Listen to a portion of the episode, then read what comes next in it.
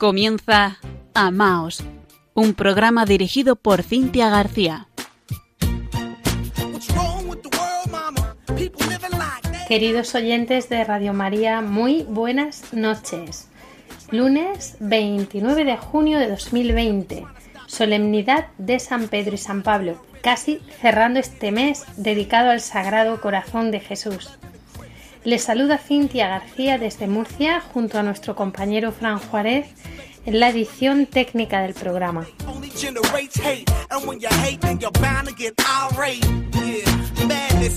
Os damos en primer lugar de todo corazón las gracias por tantos mensajes que hemos recibido respecto a nuestro programa emitido el pasado día 1 de junio, los 10 mandamientos como fuente de vida.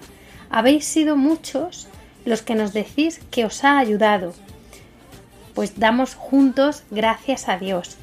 En concreto os compartimos el testimonio de una mujer que nos escribió al email del programa diciendo muchísimas gracias por el programa, me ha ayudado a querer dejar el pecado. Quiero pasar a una amiga la reflexión final. ¿Se puede encontrar por internet? Repito que muchísimas gracias. Bueno, pues a esta mujer le mandamos un abrazo muy especial. Estamos tan felices, ¿no? Estas palabras pues dan sentido a todo nuestro trabajo. Y sí, recordamos a todos nuestros oyentes que pueden escuchar los programas anteriores de Amaos gracias a la página de podcast de Radio María España. Ahora que se acerca ya el verano y tenemos más tiempo, pues quizás quieran ustedes retomar y volver a escuchar alguno de, de los programas anteriores. Y antes de comenzar, les vamos a dejar nuestro correo electrónico para que nos puedan seguir escribiendo, que nos encanta tener noticias suyas. Este es amaos radiomaria.es. Amaos arroba. Como saben, también nos pueden encontrar en redes sociales donde nos han dejado algunos mensajes y tenemos tantos amigos que colaboran habitualmente con la difusión del programa, pues que es una labor impagable, pero nuestra madre lo ve todo. Así que Dios os bendiga. Eh, tenemos la cuenta arroba amaos.radiomaría en Facebook y en Twitter estamos con arroba amaosrm. Y ahora sí, comienza Amaos.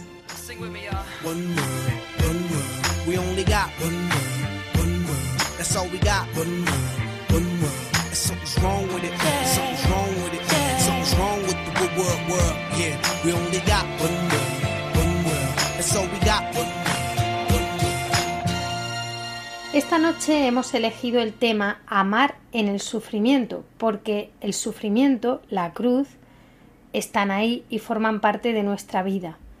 En un momento cuando nos alcanza, todo se puede volver oscuro, insufrible, tanto desde el punto de vista físico, cuando afecta a nuestro cuerpo en la enfermedad, como también espiritual, psíquico o afectivo.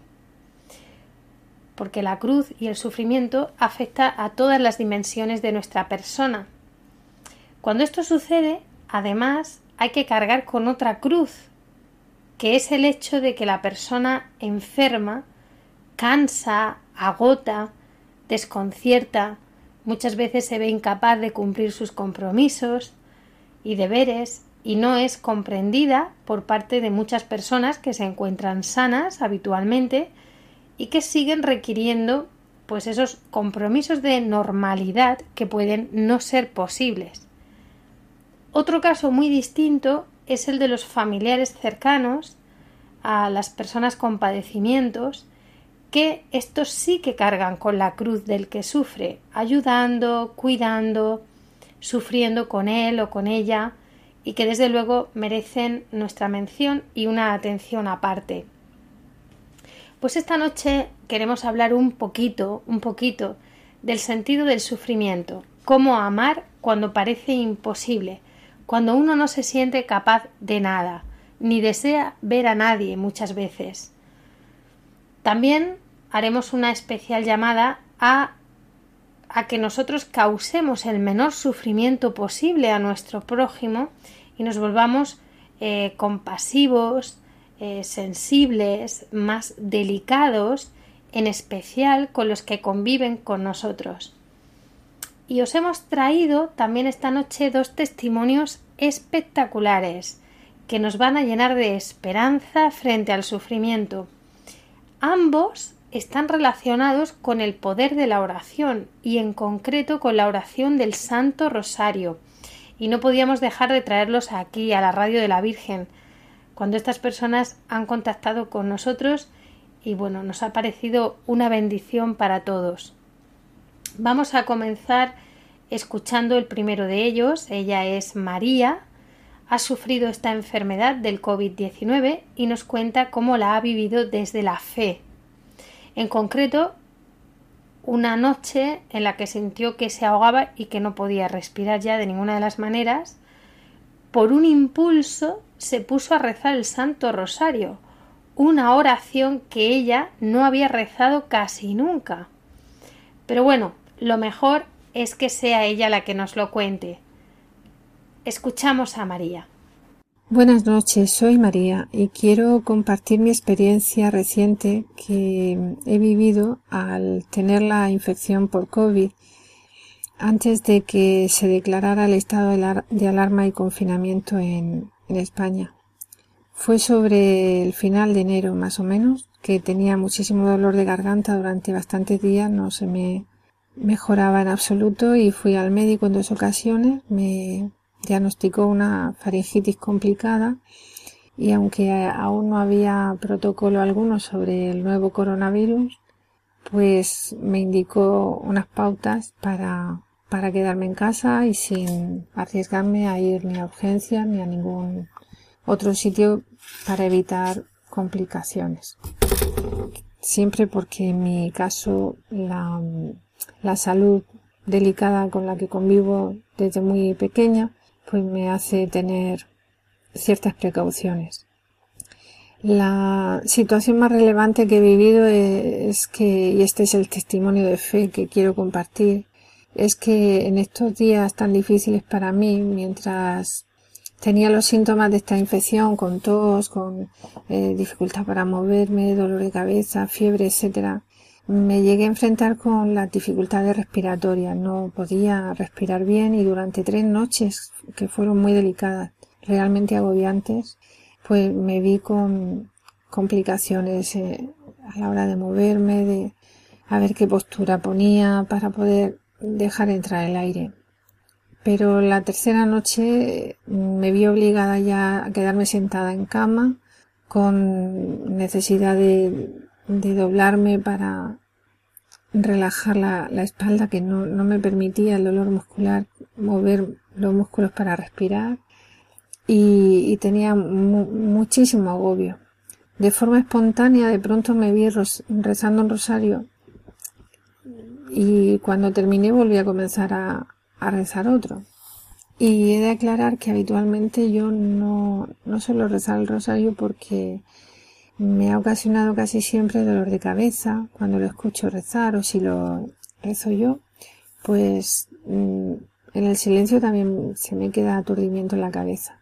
Sin embargo, mm, rezo en distintos momentos del día otras oraciones que no me ocasiona esto. Pues aquella noche no solo recé dos rosarios seguidos, sin problema alguno, sino que volví a rezar un tercer rosario cuando me sentí extremadamente agobiada, ni sin pensarlo. Tenía un fuerte dolor en, el centro del pecho, en lo alto de la espalda, los músculos cansados. Intentaba que entrara el aire con, esfuerzo porque tenía que como que pensar que tenía que respirar, hacer el esfuerzo de respirar. Y aunque tenía ese esfuerzo, no, me sentía aliviada en la respiración. Creo que pasaron como un par de horas cuando sentí de pronto una gran sensación de flojedad y abandono absoluto que me encontré de pronto hablando con Dios, pidiéndole que me ayudara a respirar y a sanar y, y si era su voluntad que, que pudiese seguir viviendo. En otro caso le imploraba que por favor me llevara con él sin dilatarlo más porque la muerte no es el problema, sino la angustia de, luchar por vivir y no conseguirlo. Entiendo que la muerte además es el paso no sé, de una resolución de vida y si era mi momento, pues que fuera así. Solo le rogaba a Dios en ese momento por el bien y la protección de mi familia. También pensé en mi vida, mis actos, mis omisiones. Le pedí perdón por cuanto no hubiera sido de su agrado por mi actitud, pensamiento y corazón, y le pedí que me guiara en el camino. Entonces fue como que me apareció de pronto el, rosario en mi corazón y comencé súbitamente de, un rezo explosivo, diría yo. Me dejé llevar buceando en la oración a María y poniéndome bajo su manto, bajo su amparo y protección, esperando su mano para guiarme en este camino hacia Él. Cuando también fue de forma así rápida, directa, no sé, como un golpe, que me llegó muy claramente la misión que, que hace tiempo me encomendó. Y yo había dejado aparcada por los avatares de la vida. Y entiendo que ahora me volví a recordar con, con fuerza. Esta misión en la que quedo firmemente comprometida desde aquel día, pues para ofrecer abiertamente asistencia y acompañamiento a la hora de la muerte, y le pido ayuda al Espíritu Santo para llevarla a cabo. Esa noche llegó de nuevo a mi corazón y a mi entendimiento un sentimiento profundo del gran amor que Dios tiene por mí y por todos nosotros. También por otra parte el rezo del rosario no solo no me dejó ningún malestar físico, que antes sí me impedía rezarlo, sino que me aportó una gran paz, una luz radiante en mi alma y, y una confianza clara de que todo iba bien. Por supuesto, me ayudó también a respirar de una forma distinta, más amplia, ligera, con muchísima más tranquilidad y soltura, sin peso alguno en el pecho y también sin las apreturas que había tenido en las horas pasadas de, agobio y, y pesar. Sé que esa noche sanaron muchas cosas dentro de mí. Doy gracias a Dios, a Cristo y al Espíritu Santo que estaban conmigo esa madrugada en el rezo del rosario a María. Me impulsaron a ello y ahora ya puedo rezar el rosario con alegría. De nuevo, gracias a Dios. Gloria a Dios por siempre.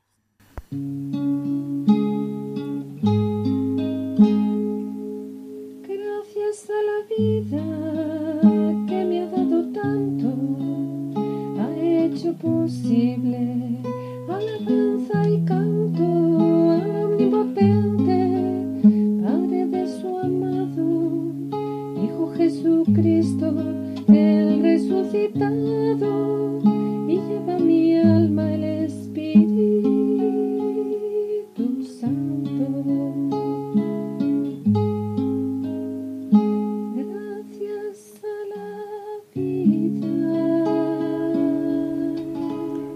Gracias María, nos alegramos muchísimo de que ya estés bien de salud. Te mandamos un abrazo muy grande de parte de todo el equipo del programa Amaos y de todos los oyentes que se unen esta noche con nosotros. Un besazo.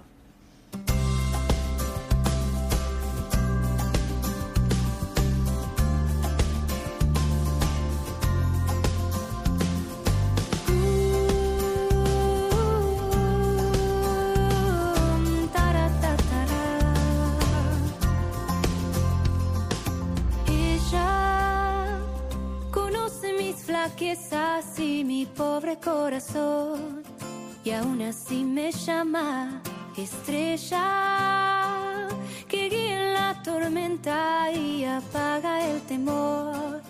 Nos llena de su gracia, solo un paso debo dar. Si con ella quiero estar, no me soltaré jamás.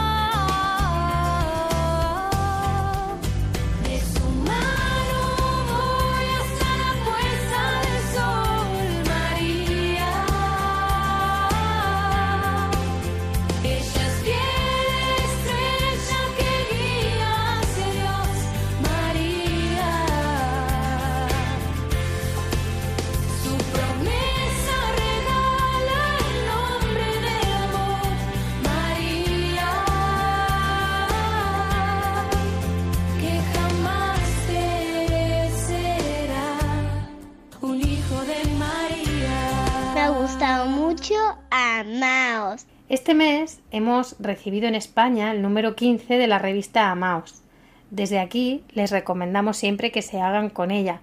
Y viene un artículo muy interesante con las revelaciones de nuestro Señor a la mística polaca Alicia Lesenska, donde nos habla del sufrimiento. Jesús dice de sí mismo Yo soy el amor sufriente.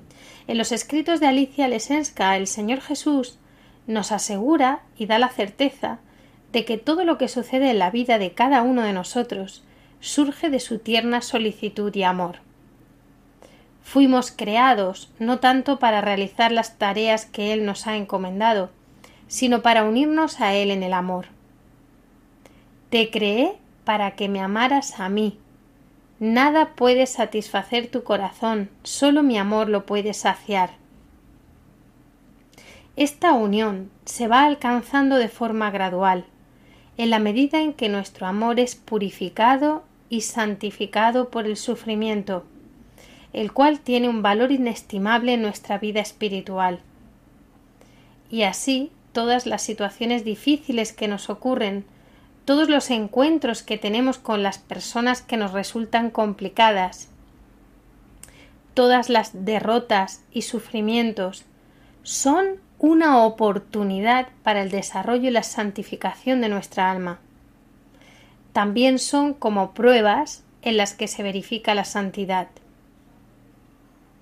Le dijo Jesús a Alicia, la mística polaca, todas las persecuciones que sufrieron los santos en sus vidas fueron las circunstancias por las cuales se convirtieron en santos, pues no hubo en sus vidas ni rebelión ni huidas. Sus palabras nos enseñan una nueva lógica, la visión de Dios, que es una visión en la verdad. A la hora de evaluar el mundo es diferente de la visión humana. El sufrimiento, la persecución, la injusticia, todas estas circunstancias, cuando el alma me las entrega a mí, dice el Señor, adquieren un enorme valor para enriquecerla. Son el alimento más perfecto para su desarrollo. Este es el don preciado que el Padre amoroso confiere a sus elegidos de una manera especial, porque Él quiere santificarlos y tenerlos cerca de sí. La buena suerte, o lo que parece exitoso a los ojos humanos, puede ser peligroso, pues puede conllevar, y generalmente así ocurre, una regresión en el desarrollo del alma, porque suele generar orgullo y vanidad, así como un aumento del egoísmo. Hay que sufrir mucho en la vida para alcanzar una santidad tal para la cual el reconocimiento y la admiración de las personas ya no constituyen una amenaza para la vida espiritual. Dice Jesús, si a alguien le otorgo favores que son visibles para la gente y que suscitan la admiración y el amor, entonces, para proteger a dicha persona también debo darle sufrimiento. El sufrimiento no es ni un castigo ni un mal, es un signo de mi amor especial por la persona que lo sufre, una llamada para que procure la cercanía conmigo. Hay que alegrarse por el sufrimiento porque purifica y enriquece, y por otro lado, uno debe mantenerse vigilante ante el reconocimiento y la satisfacción para que no destruyan su alma. Ciertamente es más fácil soportar el sufrimiento incluso si es intenso cuando dura poco tiempo y da frutos concretos que el sufrimiento que dura años, a veces incluso toda la vida, y del cual no vemos frutos visibles, ni sabemos cuánto tiempo durará. Una situación así es una oportunidad especial para expresar nuestra fidelidad. Jesús nos dice, en tales situaciones, la fe en la promesa del Padre es sometida a una difícil prueba. También se pone a prueba la paciencia contigo mismo, especialmente ante la propia impotencia y miseria. La perseverancia y la fidelidad que prometiste a Dios ante la humildad de Cristo que ha entrado en tu vida. Entonces también tu actitud de vigilancia se pone a prueba, para que puedas reconocer a tiempo las tentaciones que te atraen hacia el mundo y que surgen de las mentiras que susurra el espíritu maligno. El Evangelio es la luz que te ilumina el camino, en medio de los esfuerzos y trabajos de la vida terrenal. También te proporciona luz en tu camino la actitud de confianza del niño, que agarra con su mano la mano de María para seguir a Cristo, en comunión con ella, para así sentirse seguro y tranquilo, como un niño llevado a cuestas por una madre.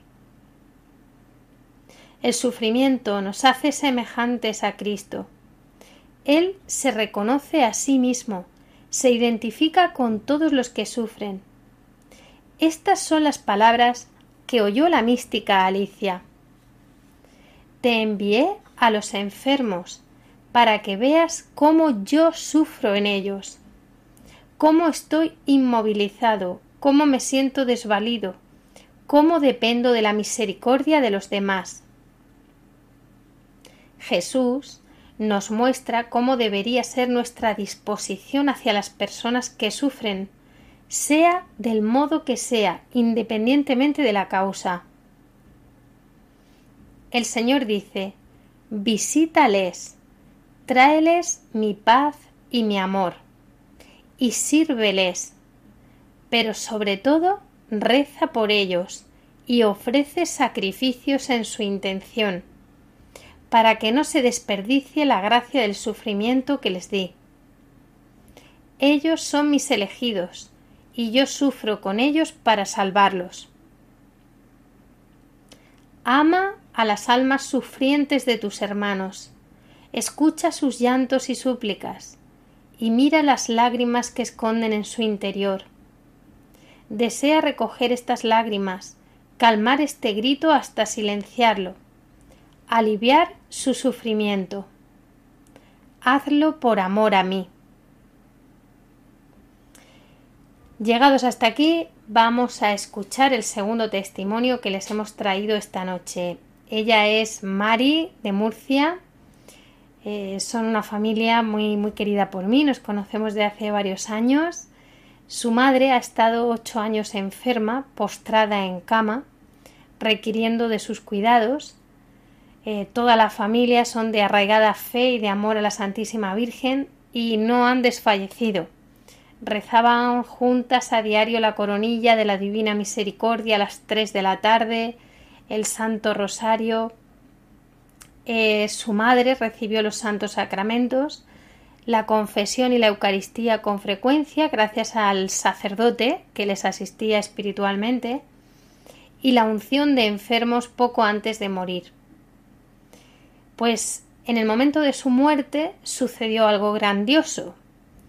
Fueron testigos Mari su hermana y su hermana, que son sus hijas. Pero mejor dejamos que sea ella quien nos lo cuente. Te escuchamos, Mari. Hola, Cintia. Un saludo para los oyentes del programa Amaos. Un saludo para Radio María. Hoy quiero dar testimonio de la muerte de mi madre, que fue muy hermosa y tengo que decir que mi madre ha sido un ejemplo a seguir para nosotros. Fue una madre maravillosa. Hemos llevado ocho años de muchísimo sufrimiento.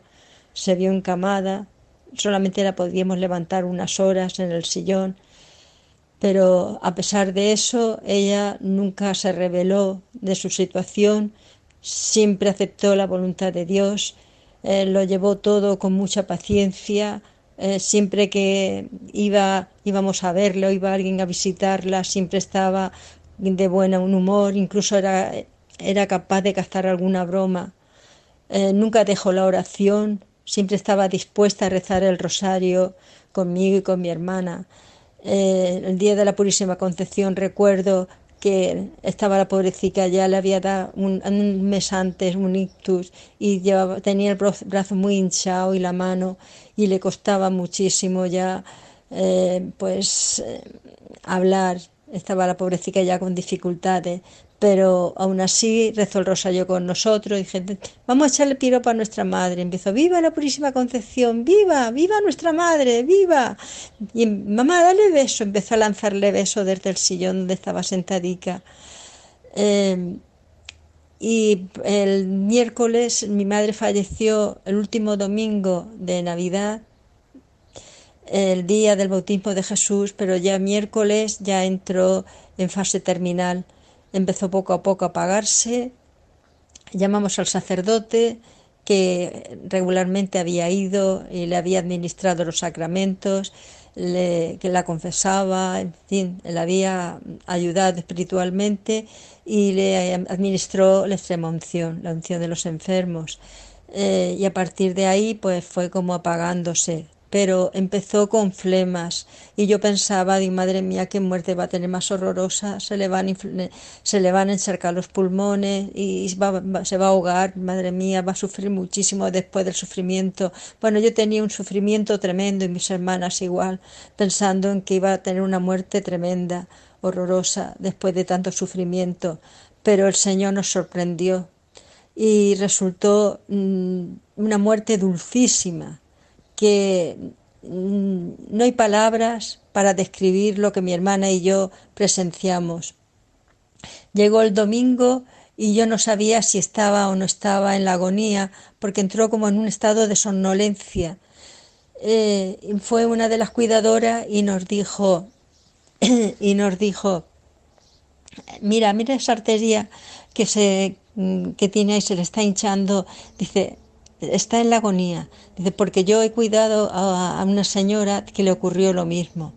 Y eso fue el domingo al mediodía y por la noche a las nueve de la noche se fueron todos. Bueno, mi hermana estaba en casa de mi hermana, eh, donde ella vivía, em, y porque yo estoy en Murcia, y mi, mi hermana estaba en el salón contigua a la habitación donde estaba mi madre.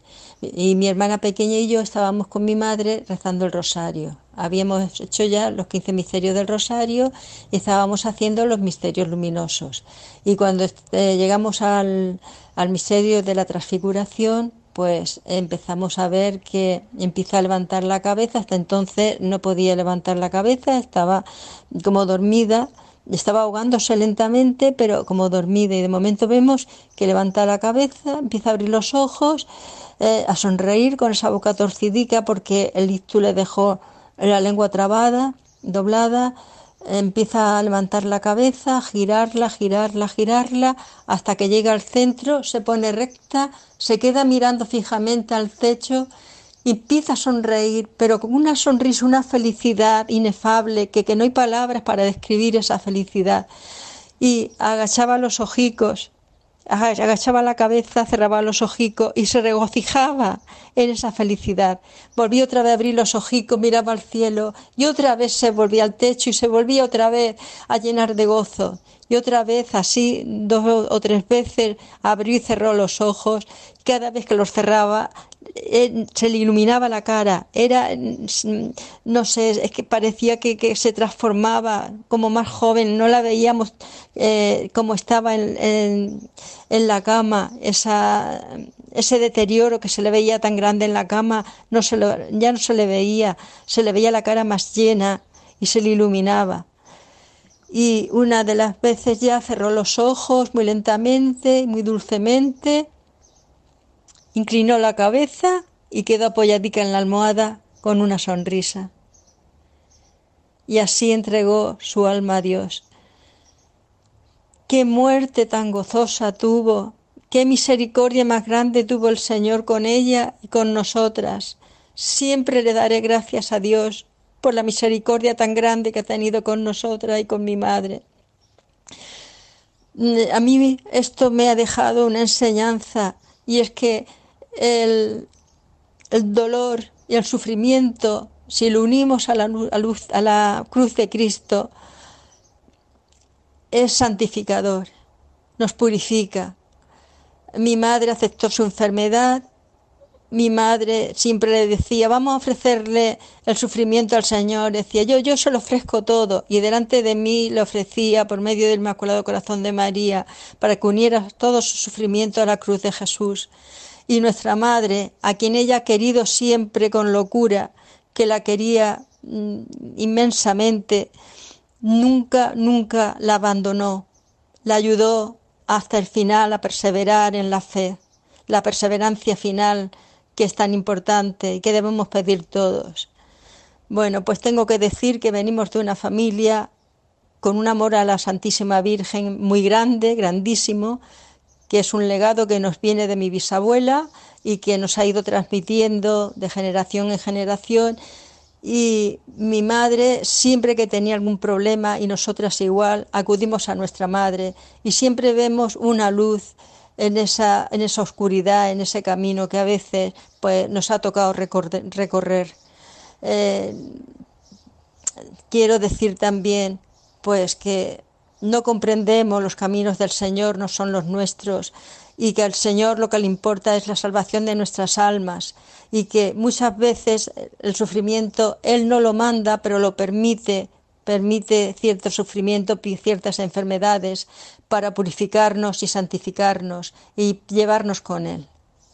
Bueno, pues solamente decir que doy gracias a, nuestros, a Dios Padre, a Dios Hijo, a Dios Espíritu Santo y a nuestra Madre Santísima, que tenemos una Madre en el cielo que nos ama inmensamente, nos ama sin medida, que la amemos mucho, que acudamos a ella siempre, que es nuestra mayor intercesora, siempre que tengamos algún momento de oscuridad, que pasemos por algún peligro, que pasemos por algún momento difícil en nuestras vidas, que ella siempre acudirá a nosotros en nuestra ayuda. No dejemos de rezar el Santo Rosario. Mi madre no dejó nunca la oración, nunca. Ella perseveró, como he dicho antes, hasta el final y ella nunca lo la abandonó. Bueno, pues solamente decir que viva nuestra madre y que antes de despedirme quiero dar las gracias a Radio María por todo el bien que está haciendo. Buenas noches y que Dios les bendiga. Muchas gracias Mari por compartirnos este testimonio tan íntimo y hermoso. Te mandamos un beso y un abrazo enorme para ti y para toda tu familia. Tú nos dijiste que la muerte no es el final del camino. Que aunque morimos no somos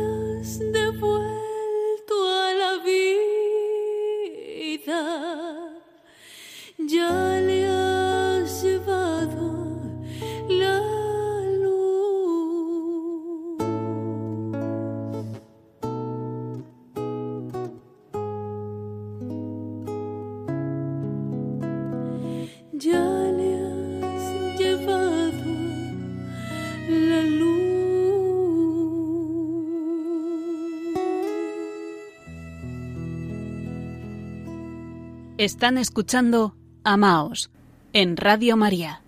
Jesús nos envía como samaritanos compasivos y misericordiosos a todos los que sufren, pero también nos pide que nunca seamos la causa del sufrimiento de los demás. Jesús le habla a Alicia Lesenska, esta mística polaca, de cómo se producen muchas veces nuestras caídas en la vida cotidiana. Él le dice la caída no solo es una mera caída de la que te das cuenta, de la que te avergüenzas y te duele.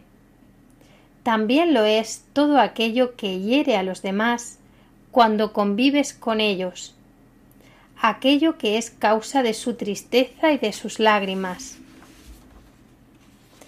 Tanto más constituye una caída cuando debido a tu ceguedad y orgullo no te das cuenta de ello.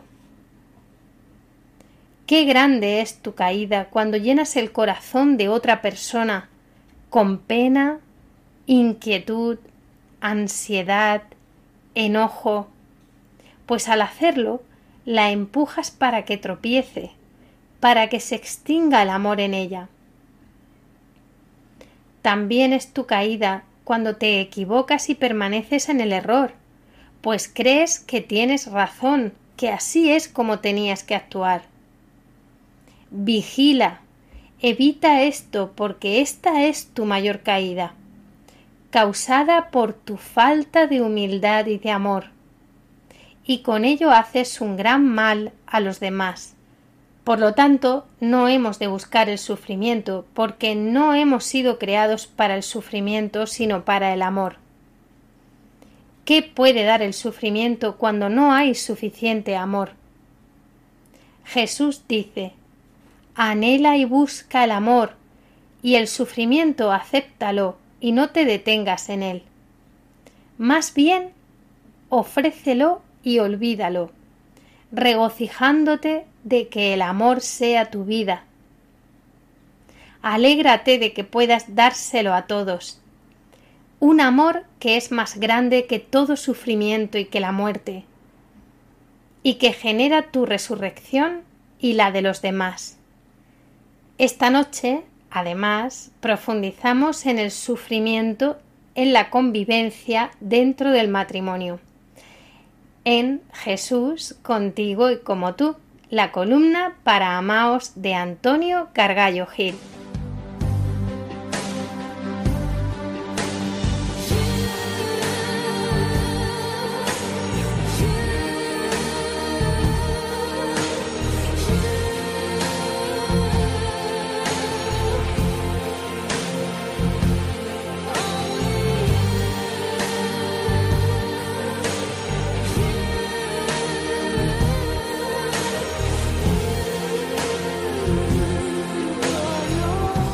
Estimado oyente, hoy me gustaría invitarte a una bella reflexión acerca del sufrimiento en el matrimonio y os daré alguna enseñanza para que esa unión no sea una pesada cruz, sino un bálsamo y una auténtica bendición. En primer lugar, permíteme contarte un cuento. Había una vez un matrimonio que no hacía más que discutir, se pasaban el día entre reproches. En realidad, ¿sabes qué les ocurría? No sabían amar y no tenían paz porque no aceptaban su cruz. Así que un día decidieron irse a la tienda de cruces para cambiársela. Entraron con decisión a la tienda y le dijeron al dependiente, Por favor, queremos una nueva cruz. Esta no la soportamos. No se preocupen, dejen aquí su cruz y cojan la que más les guste, repuso el dependiente con una mirada comprensiva. El hombre comenzó a caminar entre los pasillos en cuyos laterales había diferentes cruces. Cuando vio una muy pequeñita, se dijo esperanzado, Esta es la nuestra. Se la pusieron a la espalda e inmediatamente cayeron de bruces al suelo. Aquella cruz era de plomo, tan pesada como incómoda. Continuaron su azarosa búsqueda cuando la mujer vio una preciosa y brillante cruz de colores. Esa será nuestra cruz, se dijo con los ojos iluminados. Se la pusieron y ¡horror! Aquella cruz tenía espinas que se les incrustaron en la piel como clavos ardientes. La pareja estuvo dando vueltas, probando cruces y cruces, pero todas eran incomodísimas. Cuando estaban a punto de abandonar, vieron una cruz que parecía ser perfecta, tanto de tamaño como de peso. Se la ajustaron y efectivamente vieron que era la mejor cruz de todas las que había en la tienda. Era perfecta. Con los ojos iluminados y el corazón vibrante, se acercaron al dependiente y le dijeron emocionados, Nos quedamos con esta.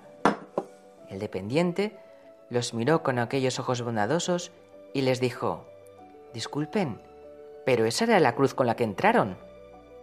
Esta historia nos da una gran lección, pues nos enseña a abrazar y valorar esa cruz compartida.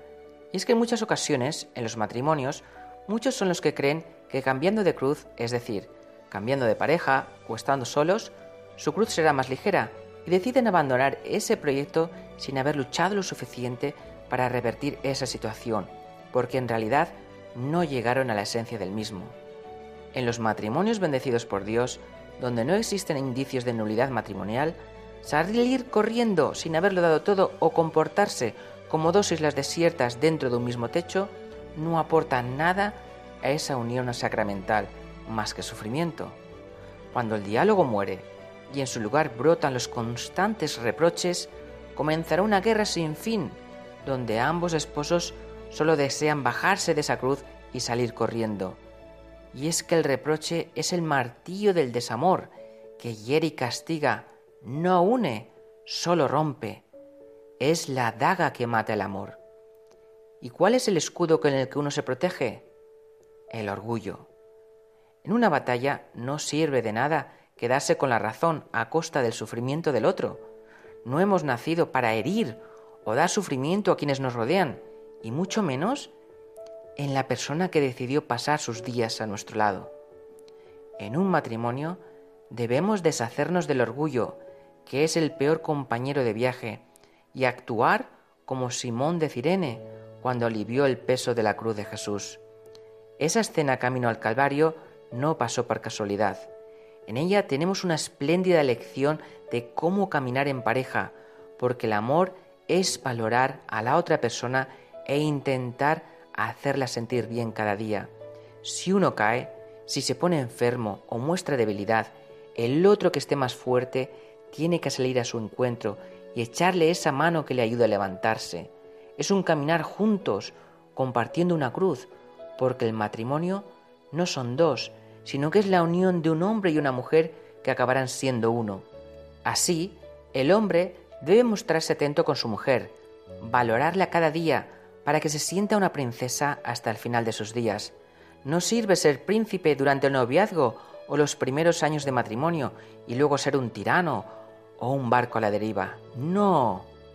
Tú, marido y cabeza de familia, ten bonitos detalles con tu esposa y no olvides que tu principal misión del día, más que el trabajo, será que hagas que tu mujer se sienta amada, querida, valorada, porque entonces te convertirás en un espejo y recibirás las delicias de tu mujer. Ya lo decía el rey Salomón, el hombre más sabio tras Jesús de Nazaret, cuando decía en Proverbios 31 del 10 al 11, Una mujer perfecta, ¿quién la encontrará? Vale mucho más que las perlas. Confía en ella el corazón de su marido, y no cesa de tener ganancia.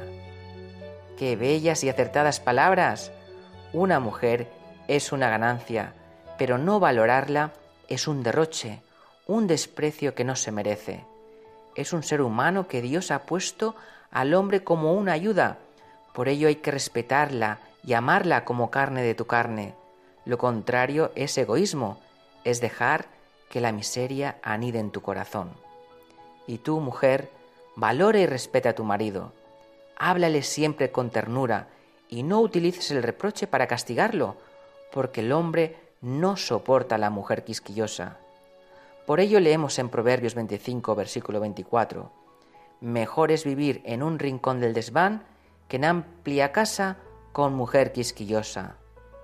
El hombre, por sus características, sale corriendo antes que enfrentarse a la ira de la mujer. Por ello conviene que la mujer aprenda a autocontrolarse y no dispare su boca, porque si lo hace, herirá sin apenas darse cuenta a la carne de su carne, quien se distanciará a causa de ello. En su lugar, utiliza y cultiva la ternura, porque con ella se ablandan hasta los huesos. El matrimonio, por tanto, tiene que ser como un búnker, donde con la ayuda de Dios se tiene que cerrar las fisuras que surgen y ambos trabajan para sellarlas, porque de lo contrario, éste se puede llenar de agua y acabar ambos ahogados. Y de nada sirve decir, esa fisura es por tu culpa. Con el orgullo no se pueden cerrar las fisuras. Solo con la gracia de Dios y con la humildad seremos capaces de sellar cualquier grieta, por muy grande que sea. Por ello en Mateo 11, versículos del 28 al 30, nos dice Jesús, Venid a mí todos los que estáis cansados y oprimidos, y yo os aliviaré.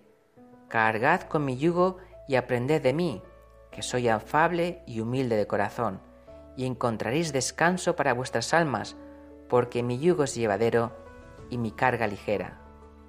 Vayamos, por tanto, al encuentro de Jesús. Ello nos permitirá forjar la mejor versión de nosotros mismos, para que en el matrimonio los reproches mueran, la ira desaparezca y vuestro cónyuge, junto a vuestros hijos, si los tenéis, se conviertan en el motor de vuestra vida, de modo que cuando llegue la noche seáis capaces de cogeros de la mano, miraros con paz a los ojos y deciros con profunda alegría, Jesús, contigo y como tú. Hemos escuchado la columna de Antonio Gargallo Gil, Jesús, contigo y como tú.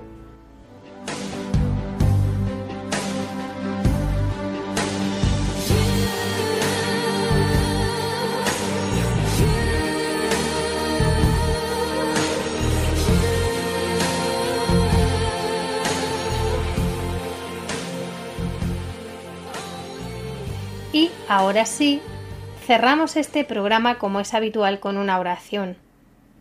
Hace un mes nos pidieron poner voz a una oración de Santa Faustina Kowalska, que pueden encontrar ustedes y leer en el punto 356 de su diario. Para nuestra sorpresa, ha tenido una gran difusión en redes sociales. Incluso nos han llegado testimonios de niños que la han escuchado y que la han visto porque hicimos un vídeo muy bonito.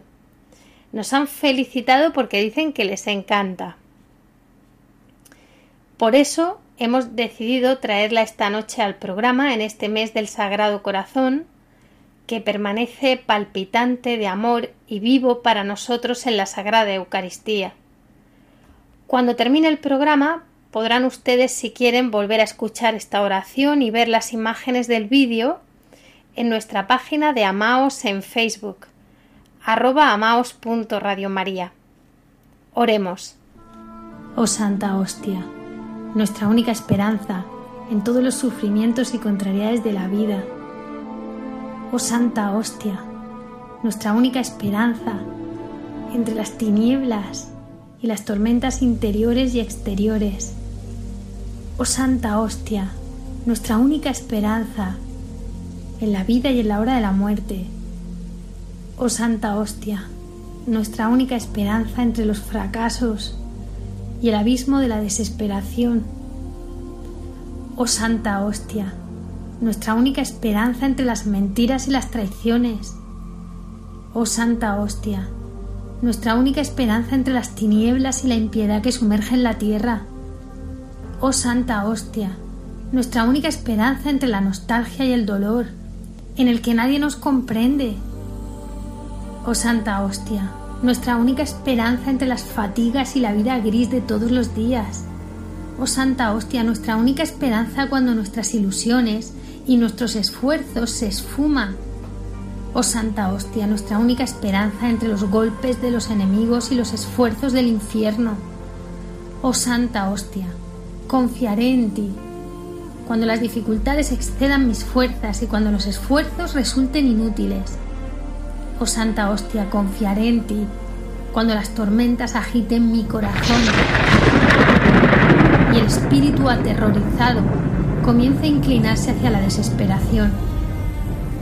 Oh Santa Hostia, confiaré en ti cuando mi corazón comience a temblar y el sudor mortal nos bañe la frente. Oh Santa Hostia, confiaré en ti cuando todo se conjure contra mí y la negra desesperación comience a introducirse en mi alma. Oh Santa Hostia, confiaré en ti cuando mi vista se apague para todo lo que es terrenal y mi espíritu vea por primera vez los mundos desconocidos. Oh Santa Hostia, confiaré en ti cuando mis obligaciones estén por encima de mis fuerzas y el fracaso sea mi destino habitual. Oh Santa Hostia, confiaré en ti cuando el cumplimiento de las virtudes me parezca difícil y mi naturaleza se revele. Oh Santa Hostia, confiaré en ti cuando los golpes de los enemigos sean dirigidos contra mí. Oh Santa Hostia, confiaré en ti cuando las fatigas y los esfuerzos sean condenados por la gente. Oh Santa Hostia, confiaré en ti cuando tu juicio resuene sobre mí. En aquel momento confiaré en el mar de tu misericordia. Cuanto más grande es el pecador, tanto más grande es el derecho que tiene a mi misericordia. Quien confía en mi misericordia no perecerá.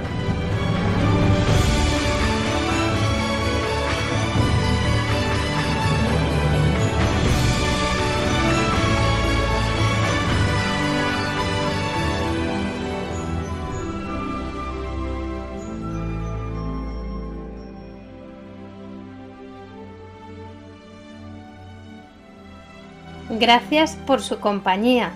Esperamos sus comentarios, preguntas, sugerencias. Los pueden hacer llegar a través del correo electrónico amaos@radiomaria.es. Tenemos una nueva cita en cuatro semanas, el lunes 27 de julio a las 21 horas. Hasta entonces les deseamos el mejor verano disfruten de la programación de Radio María y amaos. Un saludo y que Dios les bendiga.